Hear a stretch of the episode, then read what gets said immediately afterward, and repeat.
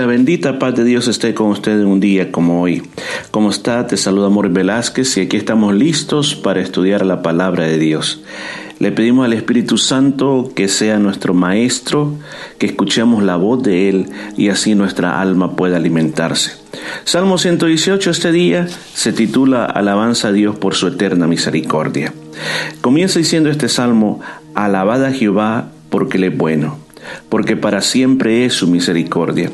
¿Se ha fijado usted cómo constantemente en muchos otros salmos se ha repetido la misma frase? Número uno, se nos da el mandamiento de alabad a Jehová. ¿Por qué razón? Porque Él es bueno. Como dijimos en otra ocasión, si alguien le preguntara a usted, ¿Por qué hay que alabar a Jehová? Pues aquí está la respuesta, porque el Señor Jehová es bueno. ¿Por qué otra cosa hay que alabarle a Jehová? Dice, porque su misericordia es para siempre. O sea, cuando nosotros pensamos en la palabra misericordia, eh, también tenemos que pensar en la fidelidad de Dios. O sea, ¿qué es lo que me comunica a mí? ¿Qué es lo que me quiere decir a mí? De que Dios, aunque nosotros seamos infieles, Él permanece fiel. Yo quiero decirle de que Dios nunca se da por vencido con ninguna persona. Dios siempre tiene sus brazos extendidos, tiene su amor extendido para que cada ser humano le busque. Aún por ejemplo tenemos en, la Biblia casos como el rey Saúl.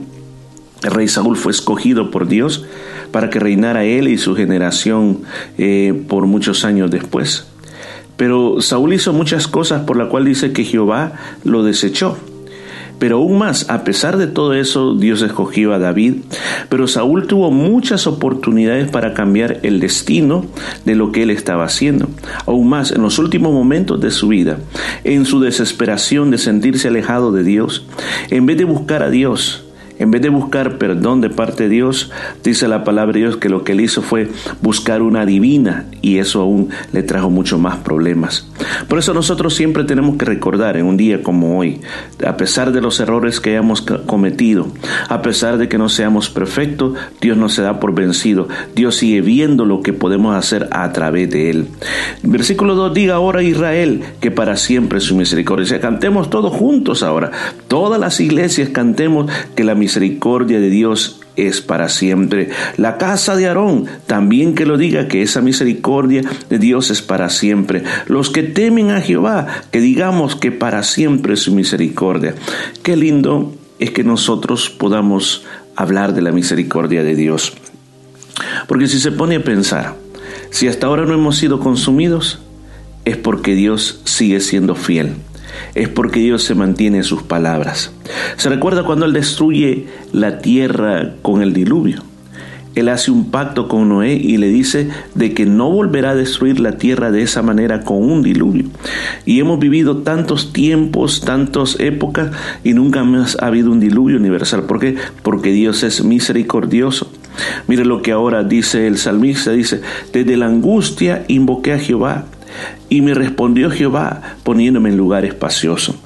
Quizás en su Biblia, si usted tiene su Biblia y está viendo el versículo 5, dice, desde la angustia invoqué a Ja, J-A-H, y lo vuelve a poner otra vez más.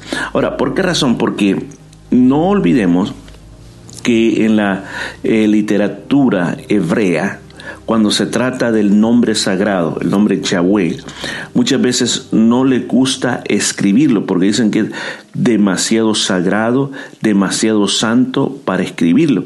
Entonces, esta es como una abreviación del nombre de Dios, Jehová que lo que dice, de la angustia invoqué a Jehová y me respondió poniéndome en lugar espacioso. Dos veces está insertado el nombre Jehová. Dos veces ha insertado ese nombre que se recuerda que es el yo soy el que soy el Todopoderoso, el autosuficiente, el que no necesito de nadie, sino que yo lo soy todo, el dador de la vida. Eso es lo que significa ese nombre. Entonces dice, en mi angustia yo clamé. ¿Y qué hizo él? Me responde. Y entonces me puso en lugar espacioso. O sea, estaba en una apretura. Y entonces él clamó a Jehová y vino Jehová, lo sacó de ese lugar de apretura y lo puso en un lugar amplio. Yo creo que muchos de nosotros, si no lo hemos vivido, pero quizás algún día vamos a experimentar, cuando nos encontramos a situaciones que nosotros no hayamos que hacer. Nos encontramos muy apretados, oprimidos por las circunstancias de la vida. Pero en vez de buscar nosotros pelear por nosotros mismos, hacer las cosas por nuestra propia sabiduría o responder a lo que nos están haciendo, nos está mostrando, nos está enseñando, busque a Jehová, ¿Cómo se busca Jehová? Hay que clamar desde lo más profundo del corazón, con desesperación, pedir que el Señor intervenga en tu vida y haga todos los milagros que tú necesitas para seguirle adelante. Con Dios todas son las cosas posibles, pero sí tienes que creer para que Dios haga ese milagro. Pero sigamos leyendo, vamos al versículo número 6. Y nos dice este versículo, Jehová está conmigo, no temeré de lo que me pueda hacer el hombre. Cuando nosotros ponemos la confianza en Dios, o digámoslo de esta manera, cuando ponemos la fe en Dios, no tenemos que temer. Eh, muchas veces, eh, llamémosle, el miedo se apodera de nosotros. Por ejemplo, imagínate que tú tienes un problema en tu trabajo con el jefe y el jefe te está haciendo la vida imposible. Entonces tú dices, no, yo en el nombre de Jesús lo voy a enfrentar y lo voy a poner en su puesto. No, lo que está diciendo, si Jehová está contigo, no tengas temor. Ahora, que te pueden hacer muchas cosas, que te hagan lo que te hagan pero tú mantente confiado en Dios. Ahora, no traspases la línea. O sea, yo sé que como seres humanos no nos gustan las injusticias, no podemos este, quedarnos callados, tenemos que hablar, tenemos que defendernos. Pero la verdad de las cosas es que algo que nosotros podemos aprender es que cuando nosotros callamos, Dios nos defiende. Claro, conste que también hay que decir, cuando tú eres acusado de algo erróneo y te quedas callado, pues es como que estás concediendo que fuiste tú el que hizo ese daño. Pero hay momentos y que Dios nos dé la sabiduría cuando tú vas a hablar, pero habla no ofendiendo, habla defendiendo tu derecho, diciendo lo que lo que vistes o lo que oíste, pero siempre deja en las manos del Señor a todas aquellas personas que hablan de ti, que no les cae bien, porque algo que yo he descubierto en mi vida, yo creo que usted lo ha descubierto también, que donde quiera que usted está, va a haber personas que te estiman mucho, que te valoran, que te hacen sentir muy bien. Pero también vas a encontrar personas que por alguna razón que tú no puedes explicarla, te hacen la guerra. Quizás nunca les has hablado, pero simplemente no les simpatizas. Yo recuerdo aquella fábula que contaba Esopo, el famoso griego.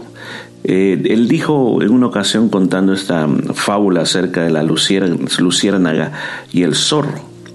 El zorro la perseguía y se la quería comer y la luciérnaga huía andaba por todos lados y el zorro seguía detrás de ella y un día se para y le dice un momentito, antes que me coma, explícame algo, le dice, ¿por qué me quieres comer?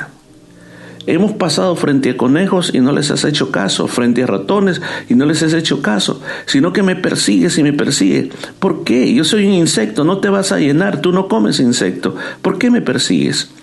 Y le responde el zorro, porque no me gusta verte brillar. Y se la comió. Entonces eso muchas veces pasa en la vida de que personas que por algún rasgo, por alguna situación, no les simpatizamos y vamos a tener problemas. Ahora, ¿qué tenemos que hacer nosotros? ¿Andar peleando con medio mundo? No. Confía en el Señor, como aquí dice, encomiéndaselo a Dios. Aquellas personas que te ofenden, bendícelas y ora por ellos. Dice la palabra, Jehová está conmigo entre los que me ayudan, por tanto yo veré mi deseo en los que me aborrecen. Entonces el salmista está diciendo, el Señor está conmigo. Ahora dice, veré mi deseo. Ahora, una de las cosas que yo sé que este salmo, en la forma que está hablando, dice, ah, lo que yo deseo, que todo aquel que me haga daño, que, le caiga un rayo y lo parte en dos. No, tampoco tenemos que tener esos malos pensamientos. Lo que sí nos está llamando a que cualquier cosa que esté sucediendo, que esté pasando, yo creo que lo que más debemos desear es que nos dejen en paz, que haya tranquilidad y que haya paz. Entonces cuando tú ores por esas personas que te están haciendo daño, pídele al Señor, Señor, yo te pido que estas personas haya paz en su corazón. Yo los bendigo, Señor, y arranca, Señor, todo espíritu que quiera destruir mi vida y también que la vida de ellos, Señor, pueda ser, se encuentren contigo y puedan ser salvados.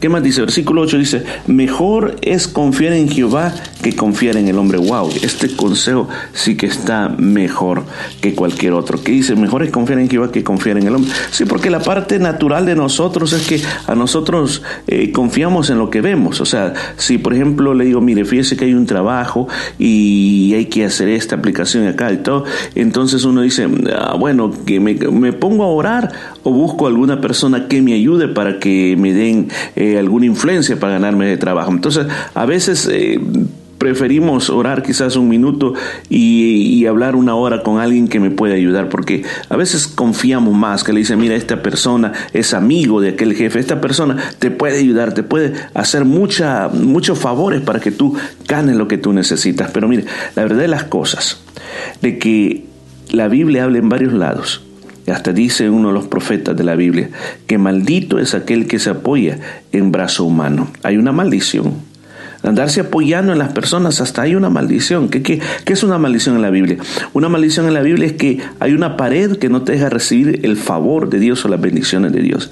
Pero cuando todo, todas las cosas tú las pones en manos de Dios, Él te va a ayudar para salir adelante. Así que este día yo te invito que cualquier cosa, cualquier proyecto, cualquier cosa que está sucediendo, pongámoslos en las manos de Dios. ¿Cuál es la acción que me lleva? Me lleva a orar por cada situación, me lleva a anotar en algún cuaderno las cosas que están pasando y dejar que Dios actúe. Mientras tanto, tú haz lo que puedas, pero bajo la dirección de Dios. No se me adelante a Dios. Vaya a la par de Dios caminando según te va mostrando. Además, yo quisiera agregar algo bien importante de este versículo número 8 que lo vuelvo a repetir, que dice, mejor es confiar en Jehová que confiar en, el hombre. Fíjese que se ha hecho un conteo de cuántos versículos tiene la Biblia en general. Y cuando se divide por la mitad, se ha ubicado un versículo bíblico, el cual se le ha llamado el ombligo de la Biblia, o el centro, el centro de la Biblia. Es el que está en el punto central, ¿y sabe cuál versículo es? Es exactamente el que acabamos de leer, el cual que dice es mejor en confiar en Jehová que confiar en el hombre. Lo vamos a orar, Padre. Te damos gracias por el salmo de este día. Te suplico que nos des fuerza, nos des de tu ayuda para que podamos depender más de ti y menos de nosotros. Lo pedimos en el nombre de Jesús. Amén y amén. Nos escuchamos el día de mañana con más de este Salmo 118.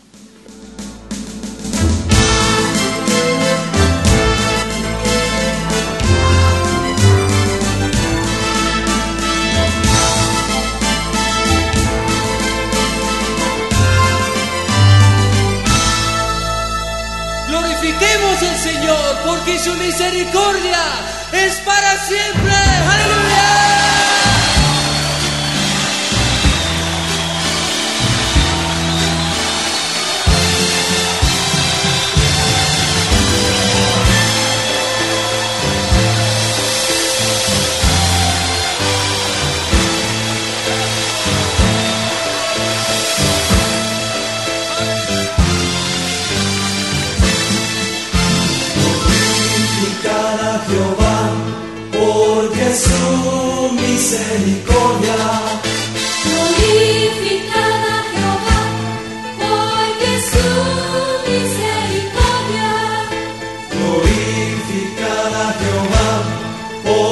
Su misericordia.